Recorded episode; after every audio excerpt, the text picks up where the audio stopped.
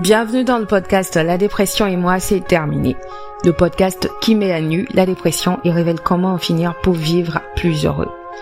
Je suis Régis Marie et vous êtes certainement une personne qui veut en savoir plus sur la maladie, soit pour aider son entourage, soit pour la combattre vous-même. Peu importe la raison qui vous amène ici, je suis ravie que vous ayez pris cette décision. Dans les épisodes que vous suivrez avec attention, je vous partagerai tout ce que je sais sur la dépression et quelques expériences qui changeront votre mentalité et toute votre vie. Pour en savoir davantage sur les moyens de vaincre cette maladie, visitez mon site web www.regismarie.com.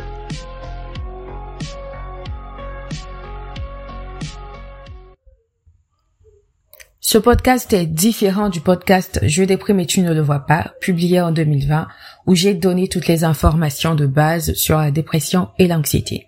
Vous pourrez juste entrer le titre dans votre barre de recherche pour le retrouver. Si vous voyez que je n'aborde pas certaines notions basiques ici, elles se retrouvent certainement dans la version de 2020.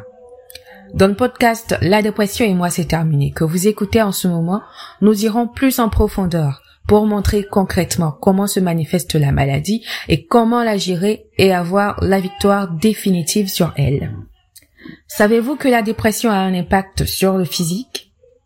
La série d'épisodes à venir traitera des symptômes physiques de la dépression, notamment la perte du désir sexuel, la fatigue chronique, les troubles de l'appétit, du sommeil et bien d'autres symptômes comme le mal de dos et les troubles gastriques. Vous voulez en savoir plus là-dessus?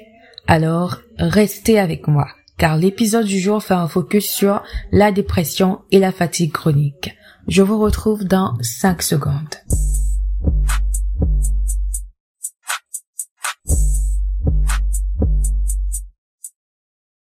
Comme j'ai l'habitude de le dire, l'invisible a un effet sur le visible.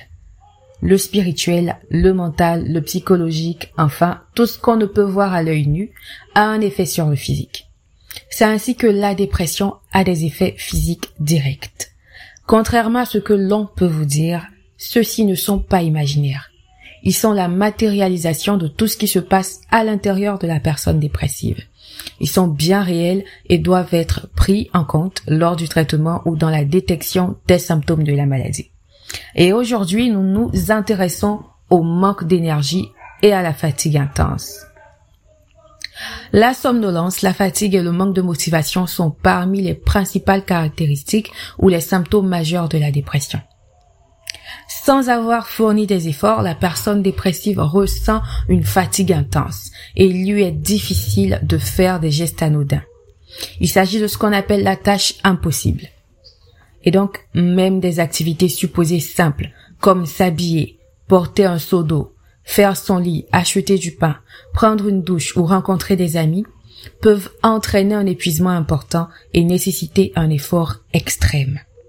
Le sujet ne se sent plus capable d'accomplir des tâches qui se font naturellement. Il ne sait pas pourquoi est-ce qu'il est si épuisé et ressent comme s'il avait la paresse de le faire, alors qu'en fait, il manque d'énergie. Beaucoup disent aussi se sentir moins résistants et avoir plus de mal à assumer leurs responsabilités quotidiennes. Mais à quoi est-ce que cela est dû? Comment la dépression peut-elle conduire à une fatigue chronique? Bien, une explication toute simple est que, au cours de la dépression, les cellules nerveuses ne transfèrent plus correctement les informations, ce qui déséquilibre le système d'approvisionnement de l'organisme en énergie. Quelles sont les conséquences de la fatigue et du manque d'énergie? De nombreuses personnes souffrant de dépression et présentant ce symptôme de manque d'énergie et de fatigue chronique ont du mal à s'occuper des autres et finissent par se replier sur elles-mêmes. Elles quitteront rarement la maison ou vont passer de nombreuses heures au lit, car comme il a été dit plus haut, il est même difficile pour elles de sortir du lit et de se vêtir. Naturellement, au lieu d'aider le corps à se régénérer et à avoir plus d'énergie, le fait de se reposer et de devenir de moins en moins actif en réponse à la fatigue dépressive peut aggraver les effets de la dépression.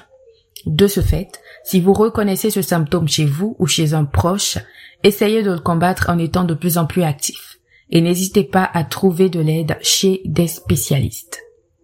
On peut tous ressentir de la fatigue, c'est normal. Mais lorsqu'elle devient chronique et inexplicable, comme on vient de le voir, alors Elle cache probablement un trouble grave comme la dépression. Elle ne doit donc pas être prise à la légère.